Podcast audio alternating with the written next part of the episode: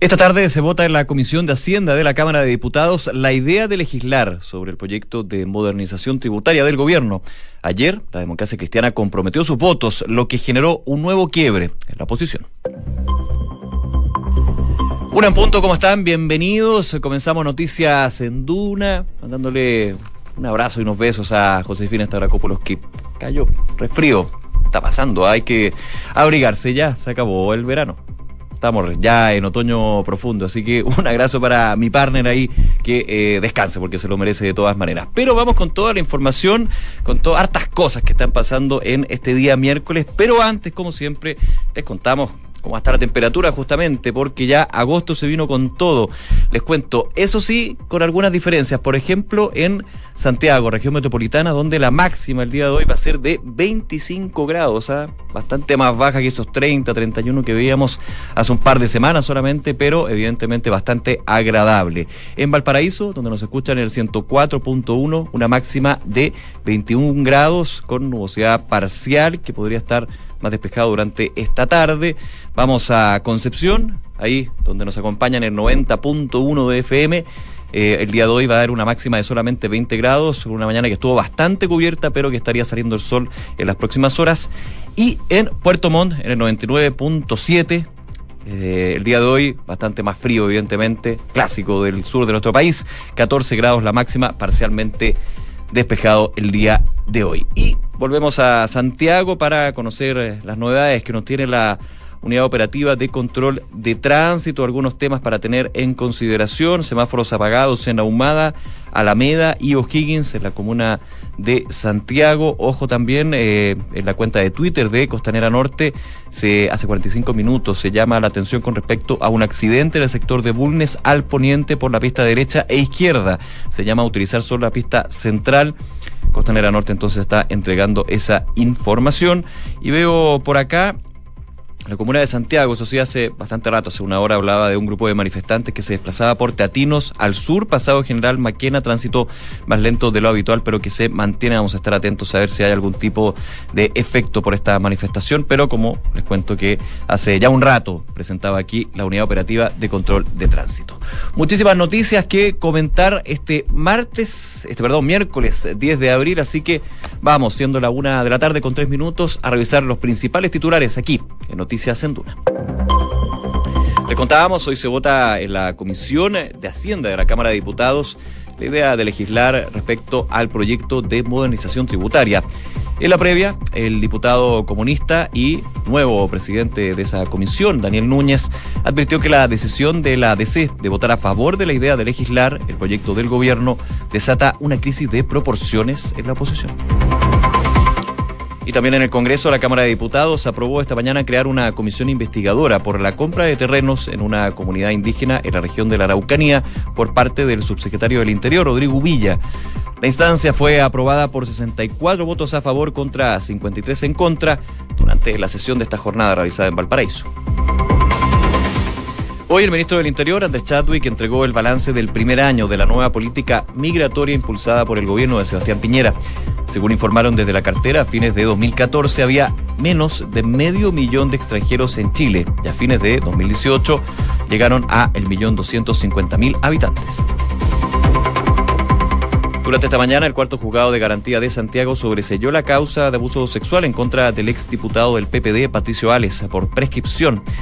Además de esto, su abogado defensor, Hugo Rivera, solicitó el sobreseimiento en el caso que involucra al ex parlamentario y ex embajador por acoso, cosa que el tribunal delegó, por lo que anunciaron que van a recurrir a una apelación. Este miércoles la ministra del Medio Ambiente, Carolina Schmidt, citó a una serie de grandes empresarios al Palacio de la Moneda para abordar los primeros compromisos entre ambos sectores y relevar la importancia de la cumbre COP25. Al ser consultada por el rol del ex ministro Varela en la cumbre, aseguró que no estará presente en esta actividad. Noticia del ámbito nacional, pero internacional, pero muy nacional también hay que decirlo. Un equipo de astrónomos con presencia chilena logró captar la primera imagen de un agujero negro. La imagen fue capturada por una coalición de ocho telescopios gigantes distribuidos en el planeta, incluido el telescopio ALMA, ubicado en el norte de nuestro país próximo 2 de mayo va a comenzar a regir la restricción para vehículos catalíticos en la capital. Para este año la medida subirá a dos dígitos. La medida es aplicable para los vehículos inscritos hasta septiembre de 2011, lo que podría paralizar, según los cálculos, cerca de 200.000 automóviles diarios. En materia internacional, un juez en Perú ordenó la detención por 10 días del expresidente de ese país, Pedro Pablo Kuczynski, como parte de la investigación por lavado de dinero. La medida judicial es denominada preliminar y se da en el marco del caso Odebrecht. El vicepresidente de Estados Unidos, Mike Pence, pidió este miércoles a Naciones Unidas que reconozca al opositor Juan Guaidó como presidente de Venezuela y que retire las credenciales de los representantes del gobierno de Nicolás Maduro ante la organización. Pence, en un discurso ante el Consejo de Seguridad de la ONU, anunció que su país está preparando una resolución con ese objetivo y pidió a todos sus miembros apoyo. La organización Human Rights Watch pidió este miércoles a la ONU que declare la situación en Venezuela como una emergencia humanitaria y organice una respuesta internacional a gran escala. La ONG con sede en Nueva York hizo el llamado en el marco de una reunión del Consejo de Seguridad de Naciones Unidas sobre justamente la crisis en el país latinoamericano convocada por Estados Unidos. La Asamblea Nacional de Cuba proclamó este miércoles su nueva constitución, que sustenta un socialismo irrevocable, aunque con aperturas al mercado. Solo a ella y a Cuba nos debemos. Ella es nuestra voluntad, dijo hoy el presidente Miguel Díaz Canel en Twitter durante esta jornada. Y Benjamín Netanyahu mantiene ventaja en las elecciones generales de Israel y es el favorito para continuar al frente del país por un quinto periodo. Ayer, tanto el actual primer ministro como su rival, el centrista Benny Gantz, se proclamaron ganadores y celebraron sus victorias, pese a que todavía no estaban disponibles los resultados finales. Con el 97% del recuento de votos, el líder del Likud aventaja por poco más de 10.000 votos a Gantz, aunque tiene la misma cantidad de escaños. Y noticias del deporte, Palestino no pudo ante Internacional de Porto Alegre y cayó 3 a 2 ante el equipo brasileño por la fase de grupos de la Copa Libertadores. En el conjunto árabe los goles fueron convertidos por Julián Fernández y Lucas Pacerini, mientras que los tantos rojinegros fueron de Patrick Becerra y un doblete de Paolo Guerrero, que regresó a los torneos internacionales tras cumplir su sanción. Esta tarde es el turno de Universidad de Concepción y también Universidad Católica en la Libertadores. A las 18.15 el Campanil visitará a Sporting, mientras que a las 20.30 horas los Cruzados reciben en Casa de Libertad. Una victoria es suficiente para que el equipo de Gustavo Quinteros clasifique a la siguiente fase. Una de la tarde con ocho minutos revisamos entonces las principales informaciones y claramente la que marca la jornada y también lo ha sido durante los últimos días es la votación en general, la idea de legislar del proyecto de modernización tributaria, conocida ampliamente como reforma tributaria. El día de ayer, a la hora de almuerzo, la bancada de la democracia cristiana, liderada por el diputado Gabriel Asensio, daba esa novedad que ya eh, la tercera PM había adelantado minutos antes de que los dos parlamentarios de la DC, Ríos y también Lorenzini, van a votar a favor la idea de legislar toda una situación de negociaciones. Han sido ocho meses donde se ha eh, legislado, donde se ha discutido este proyecto de modernización tributaria luego que fuera ingresada por el gobierno de Sebastián Piñera. Eh, el día anterior, de hecho, ya el ministro de Hacienda Felipe Larraín había asistido justamente a la Comisión de Hacienda de la Cámara de Diputados presentando una serie de propuestas para en una parte compensar lo que es la menor recaudación que estaría ya postulado en este proyecto de reforma tributaria, alrededor de 470 millones de dólares en compensaciones, donde por ejemplo saltó a la vista una novedad, lo que va a ser el gravamen, el impuesto que se estaría aplicando a los retiros en los seguros de vida con ahorro. Esa es una parte, también habían beneficios tributarios para los adultos mayores, se disputó bastante también sobre el Fondo de Desarrollo Regional, una de las grandes inquietudes que tenían los parlamentarios en la mesa de la Comisión de Hacienda. Pero evidentemente aquí el tema es político obviamente es técnico, pero hay una negociación que se da entre las distintas bancadas y ya la oposición, después de la propuesta del ministro de Hacienda Felipe Larraín, hablaba de votar en contra de la idea de legislar, hablaban de una propuesta insuficiente, una mala propuesta, un mal proyecto. Sin embargo, los diputados de la DC el día de hoy, si no media ninguna novedad, ninguna sorpresa, al parecer no debería ser así, estarían votando a favor de legislar, por lo cual con los votos de la DC se podría seguir el trámite legislativo entrar en particular a lo que es el proyecto de modernización tributaria. Esto evidentemente tiene dos aspectos, dos conclusiones. Por un lado, un respiro para el gobierno, sin embargo, sigue el trámite de este proyecto, va a entrar lo más complicado. Recordemos que ya la oposición, no solamente en diputados, sino también en senadores, han postulado la idea de dividir el proyecto. En algún minuto fue la moneda de cambio para poder seguir con el trámite legislativo de este proyecto de modernización tributaria. Sin embargo, el gobierno ha dicho que no lo va a dividir. Y es el tema del el sistema impositivo, la reintegración el lema que está dándose desde la oposición de que aquí va a haber un beneficio millonario para los más ricos del país, justamente lo que ha generado dolores de cabeza y una discusión bastante más compleja. Lo que pasa con las pymes, con otros elementos, los impuestos digitales, por ejemplo, al parecer hay mucho consenso, pero en el tema de la reintegración del sistema, sistema tributario, eso es lo que genera el gran obstáculo para la discusión.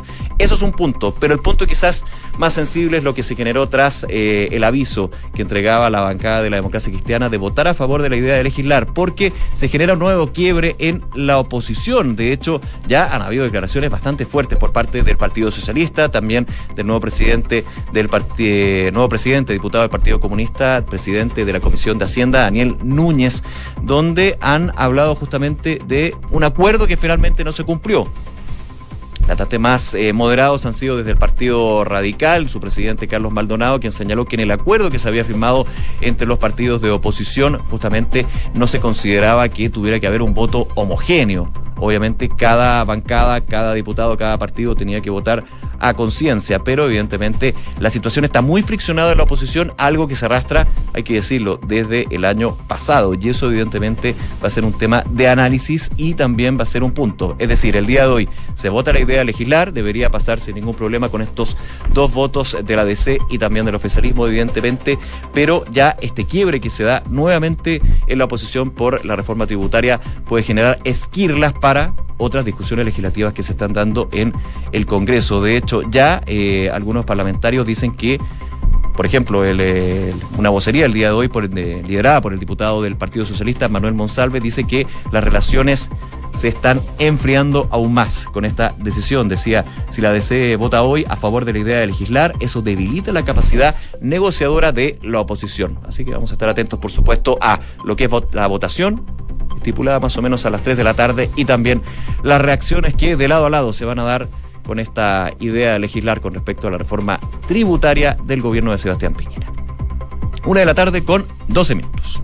Escuchas Noticias en Duna con Nicolás Vial. Bien, se ha cumplido un año desde que el gobierno eh, iniciara este plan eh, de migración, este plan de política migratoria. Se hablaba en su minuto, lo decía el presidente Piñera, de ordenar la casa. Y el día de hoy hay ya un balance. Se han entregado 57 mil visas, se han rechazado 17 mil. Han habido también expulsiones, eh, planes de ayuda humanitaria en términos de, por ejemplo, a ciudadanos haitianos, darle las facilidades para volver a sus países. También repatriación de chilenos, por ejemplo, que estaban en Venezuela. Ha habido bastante con respecto a esta política migratoria que se da en el balance a un año ya de impartirse por parte del gobierno de Sebastián Piñera. Vamos a estar comentando y conversando sobre este tema. Para eso ya estamos aquí en Duna en contacto con el jefe de Departamento de Extranjería y Migración, Álvaro Belolio. Álvaro, muchísimas gracias por este contacto. Muy buenas tardes. Muy buenas tardes, muchas gracias por el tiempo también para hablar de estos temas. No, encantado. A ver, un tema súper relevante, evidentemente, que tiene visiones eh, por un lado y de otro, pero primero, ¿cuál es la gran conclusión que saca usted con respecto a esta política migratoria que ya se comenzó a aplicar hace un año justamente? Efectivamente, el primer año eh, la preocupación principal fue lo que el presidente llamó ordenar la casa. Había más de 200.000 extranjeros que estaban de forma irregular, sin documentación, sin su carne de identidad no había una estimación de población extranjera, no se, ha, no se habla de este tema desde el 2012 incluso. Y eh, tratar de establecer o generar procesos que trataran de ordenar un poco. Eh, las filas de espera eran presenciales y eran hasta de nueve horas. Eh, existían ratones que se comían los papeles, o sea, había bastante por avanzar. Y si bien estamos satisfechos con esta primera etapa, este primer año, la regularización ya tenemos cerca del 90% de las visas otorgadas, más de la mitad de ellas ya están pagadas y estamos avanzando bien, aunque han desafíos, especialmente en la lógica de la modernización y hacer los procesos más expeditos. Y un tema que encontramos que es clave, que es la aprobación del proyecto de ley, que crea una nueva institucionalidad mucho más robusta y que también ordena el proceso en la manera que los extranjeros pidan su visa de residencia de forma consular y así llegan a Chile con su visa, con su RUT y sea más fácil su inserción en el país. Ahora, también se ha tenido que ir agregando algunos elementos a esta política migratoria. Por ejemplo, en su minuto ya lo comentaba en la introducción, lo que sucedió con ciudadanos haitianos que eh, vieron ustedes desde el gobierno, tenían la necesidad justamente de volver a su país porque varios efectos, discriminación aquí en Chile, desgraciadamente, un tema que hay que conversar más en profundidad hoy, evidentemente, la situación de no encontrar empleo. Esto, de alguna manera, fue cambiando el foco de la política migratoria, no sé si cambiando, pero sí agregando elementos que de alguna manera fueron más protagonistas en algún minuto? En la práctica estos primeros caso eran, son excepcionales y efectivamente un plan humanitario, eh, de ello el 70% por ejemplo tenía una visa vigente, pero decidió retornar principalmente por temas laborales, por temas climáticos y por temas familiares. Eh, y es una pena porque muchos de ellos, eh, específicamente ciudadanos haitianos, que estaban de forma, eh, que habían venido a Chile, pero había muchas promesas que no se cumplieron, muchas expectativas y otras condiciones, gran parte de ellos derechamente eh, engañados. Yo creo, claro, la, política migratoria es un poquito más, más amplia, entendiendo que un millón doscientos cincuenta mil, pero es importante dar una respuesta concreta también a estos casos eh, con carácter más humanitario. Y también hay, que pensar que estos vuelos nosotros le vamos a dar una solución o una respuesta a todos los que se inscribieron y cumplan con los requisitos pero tampoco tenemos tantos más inscritos para hacer una política continua. Eh, sí nos interesa mucho el, proceso del proyecto de ley, de la nueva institucionalidad, de ordenar el proceso y sincerar las razones por las cuales los extranjeros vienen a Chile. Y eh, tenemos que mejorar en el, procedimiento, porque el año pasado solicitaron 450 mil trámites. Eh, eso es casi un 50% más que en 2017. Claro, altísimo. Y hoy en día la, la capacidad humana, infraestructura no, no da. Entonces, si tú no modernizas, no, no vas a ser capaz de, entregar en un tiempo digno todos estos trámites. Estamos conversando con Álvaro Velolio, jefe del Departamento de Extranjería e Inmigración. Álvaro, en ese punto, la institución, ¿qué necesita para esta modernización. Necesita recursos, necesita músculo, necesita interconexión entre los distintos estamentos, porque también mucho se hablaba de que había información desde el registro civil, desde el Departamento de Extranjería, desde la Policía de Investigaciones, que muchas veces no conversaban entre uno y otro. Y finalmente la situación para regularizar a ciudadanos migrantes en nuestro país terminaba en una situación más bien engorrosa porque faltaban datos. Yo creo que una mezcla de todo lo anterior. Eh, efectivamente se crea la nueva institucionalidad, hoy en día es un departamento pequeño, y si tú, tú ves a nivel de, del gobierno, no hay ningún departamento que atienda a tantas personas como lo hace el departamento de extranjería, son casi 1,3 millones de extranjeros. Eh, pero más allá del tema de, los recursos o del personal, eh, uno, claro, la, la, tecnología, lo que estamos haciendo en general es trabajando con gobierno digital, y con Chile Atiende, porque Chile Atiende en la práctica es la plataforma del Estado y que tiene una capacidad, tiene más de 190 oficinas para atender a personas a lo largo del país. El Departamento de Extranjería tiene solo dos oficinas y las gobernaciones hay 50 oficinas más y, sería. Entonces, el trabajo con Chile Atiende es fundamental, la, la digitalización del proceso. Hoy en día, cuando tú solicitas una visa, tienes que mandarla por correo de Chile, llegaba acá, yo tengo un equipo de gente que su pega es abrir el sobre, y digitar los datos de la persona que lo mandó por correo. No tiene ningún sentido. Es mucho más simple que la misma persona cargue su documentación o que lo pueda hacer a través de Chile Atiende. Claro, desde, el origen, digamos, que ya esté digitalizado. Exactamente, solo con eso, bueno, y mejora los errores de tipeo también, porque hay un apellido complicado.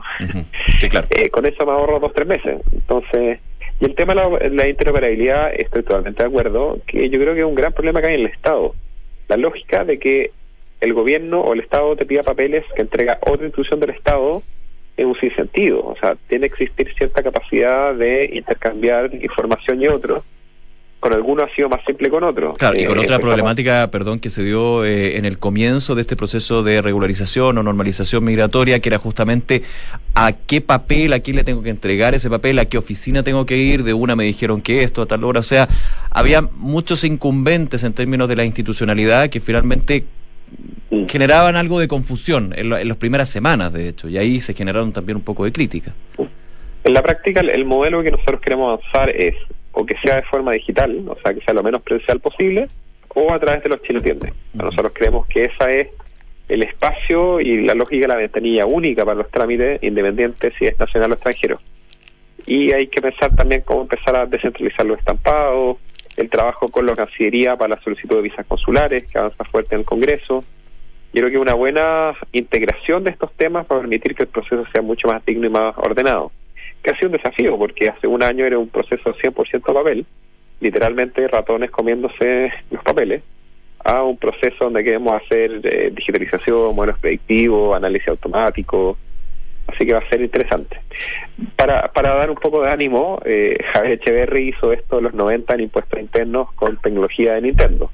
Así que de que se puede, se puede. Claro, de los bits podemos pasar a los terabytes, que sería obviamente lo necesario para poder eh, eh, entregar más, más, información, para hacerlo más expedito y finalmente poder solucionar varios problemas que ha tenido la política migratoria desde hace tiempo. Álvaro Belolio, jefe de Departamento de Extranjería y Migración, muchísimas gracias nuevamente por este contacto con Duna esta tarde. No, gracias a usted. Buenas, tardes, que esté muy bien. Una de la tarde con 20 minutos. Escuchas Noticias en Duna con Nicolás Vial.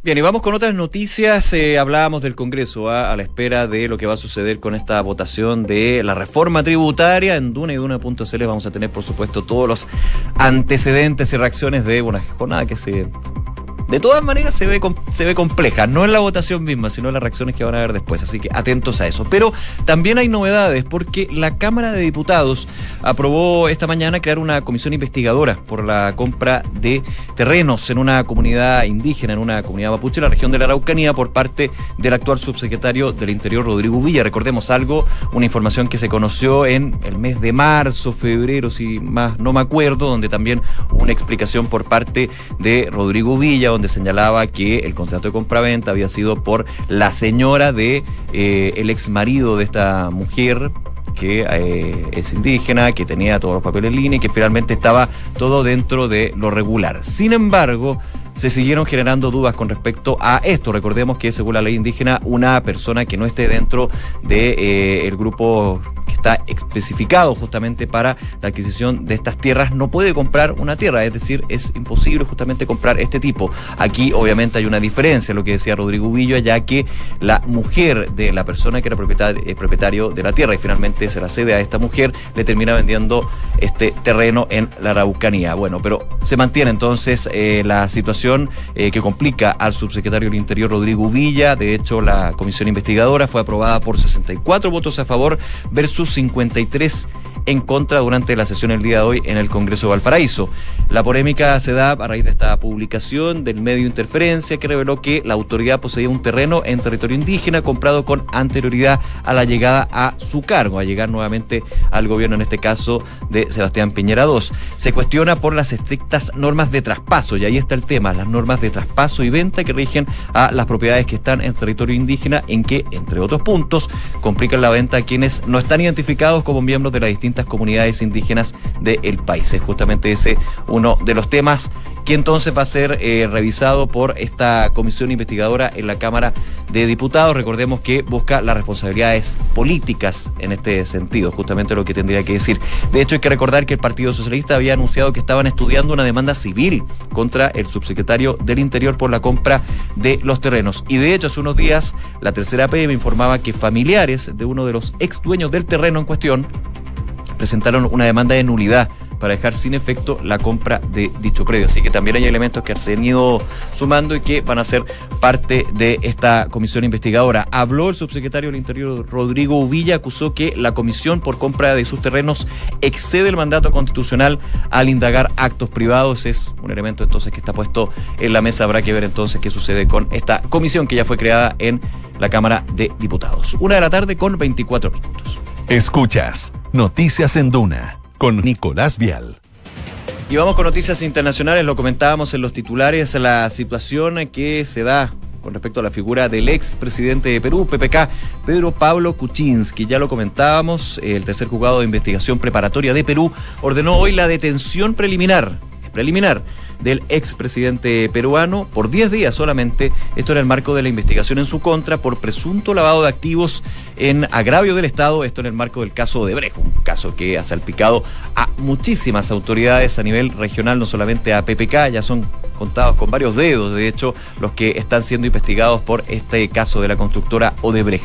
Con la medida, la justicia peruana podrá realizar allanamientos e incautaciones en su oficina y hogar, eh, pesquisas que van a permitir, de hecho, al fiscal especial, José Domingo Pérez, poder avanzar en la investigación sobre la constructora brasileña. El tribunal, además, aplicó esta misma decisión para su exsecretaria, Gloria Kisich Wagner, y su ex chofer, José Luis Bernaloa, que están siendo investigados por este presunto presunto corrupción y lavado de activos por el caso Odebrecht. Eh, Kuczynski, de hecho, es acusado de recibir dinero de la empresa brasileña durante el tiempo, no como presidente, sino cuando fue secretario de Estado del gobierno de Alejandro Toledo. Estamos hablando de 2001-2006. Recordemos que también Alejandro Toledo está siendo investigado por esta causa Odebrecht, que está fuera de Perú. De hecho, ya se ha pedido su orden de detención y extradición por parte de la justicia peruana él se encuentra en Estados Unidos prófugo con esta orden de extradición. Toledo también investigado por esta misma causa que PPK, que en su minuto era ministro de este gobernante entre 2001 y 2006. Así que se complica la situación de PPK, pero preliminarmente con esta detención de 10 días que le da la facultad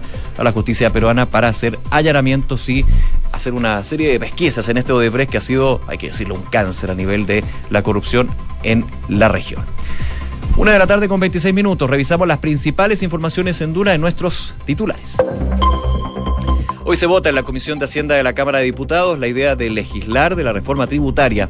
En la previa ya, el diputado comunista Daniel Núñez, nuevo presidente de la Comisión de Hacienda de la Cámara Baja, advirtió que la decisión de la democracia cristiana de votar a favor de la idea de legislar el proyecto desata una crisis de proporciones en la oposición. La Cámara de Diputados aprobó crear una comisión investigadora por la compra de terrenos en una comunidad indígena en la región de la Araucanía por parte del subsecretario del Interior, Rodrigo Villa. La instancia fue aprobada por 64 votos a favor contra 53 durante la sesión de esta jornada en Valparaíso. El ministro del Interior, Andrés Chadwick, entregó el balance del primer año de la nueva política migratoria impulsada por el gobierno. Según informaron desde la cartera, a fines de 2014 había menos de medio millón de extranjeros en nuestro país y a fines de 2018 estos llegaban al millón doscientos cincuenta mil. Noticias internacionales, un juez en Perú ordenó la detención por 10 días del expresidente Pedro Pablo Kuczynski como parte de la investigación por lavado de dinero que se cierne sobre su contra. La medida judicial es denominada como preliminar y se da en el marco del caso Odebrecht. El vicepresidente de Estados Unidos, Mike Pence, pidió este miércoles a las Naciones Unidas que reconozca al líder opositor Juan Guaidó como presidente de Venezuela y que retire las credenciales de los representantes del gobierno de Nicolás Maduro en la organización. Pence, en un discurso ante el Consejo de Seguridad de la ONU, anunció que su país está preparando una resolución con ese objetivo y pidió a todos los miembros de su apoyo. Y en el deporte, esta tarde es el turno de Universidad de Concepción y Universidad Católica en la Copa Libertadores. A las 18.15 el Campanil visita a Sporting, mientras que a las 20.30 horas los Cruzados reciben a Libertad. Una victoria suficiente para que el equipo de Gustavo Quinteros clasifique ya a la siguiente fase del torneo internacional. Una de la tarde con 28 minutos, como siempre saludamos a nuestros auspiciadores. En Banco Vice las transferencias electrónicas son más simples. Ahora puedes copiar y pegar los datos que te comparten sin necesidad de transcribirlos uno a uno. Captura y comparte datos para realizar y, recibir transferencias con tu app Banco Vice. Banco Vice, simple para ti. Credit Corp Capital, auspiciador oficial del Campeonato Sudamericano Optimist 2019. Comprometidos con las futuras promesas de la vela en Chile para lograr equipos de excelencia que traspasen fronteras. Credit Corp Capital, la excelencia, nuestro compromiso. Inmobiliaria Armas, empresa líder en la industria con más de 50 años de trayectoria, te invita a conocer e invertir en sus múltiples y atractivos proyectos inmobiliarios de alta plusvalía. Conoce más en iarmas.cl. Si tu empresa está creciendo y necesitas un experto, elige Bodega San Francisco. Sus 33 años dedicados al bodegaje los avala. Encontrarás desde mini bodegas hasta grandes centros de distribución. Bodega San Francisco desarrollando espacios de confianza. Una con 29, nos vamos. Como siempre, muchísimas gracias por acompañarnos en esta revisión de las informaciones en Noticias en Duna. Invitados a acceder a nuestro contenido en duna.cl y seguir en nuestra sintonía porque ya viene información privilegiada y luego la tercera PM. Que esté muy bien. Buenas tardes.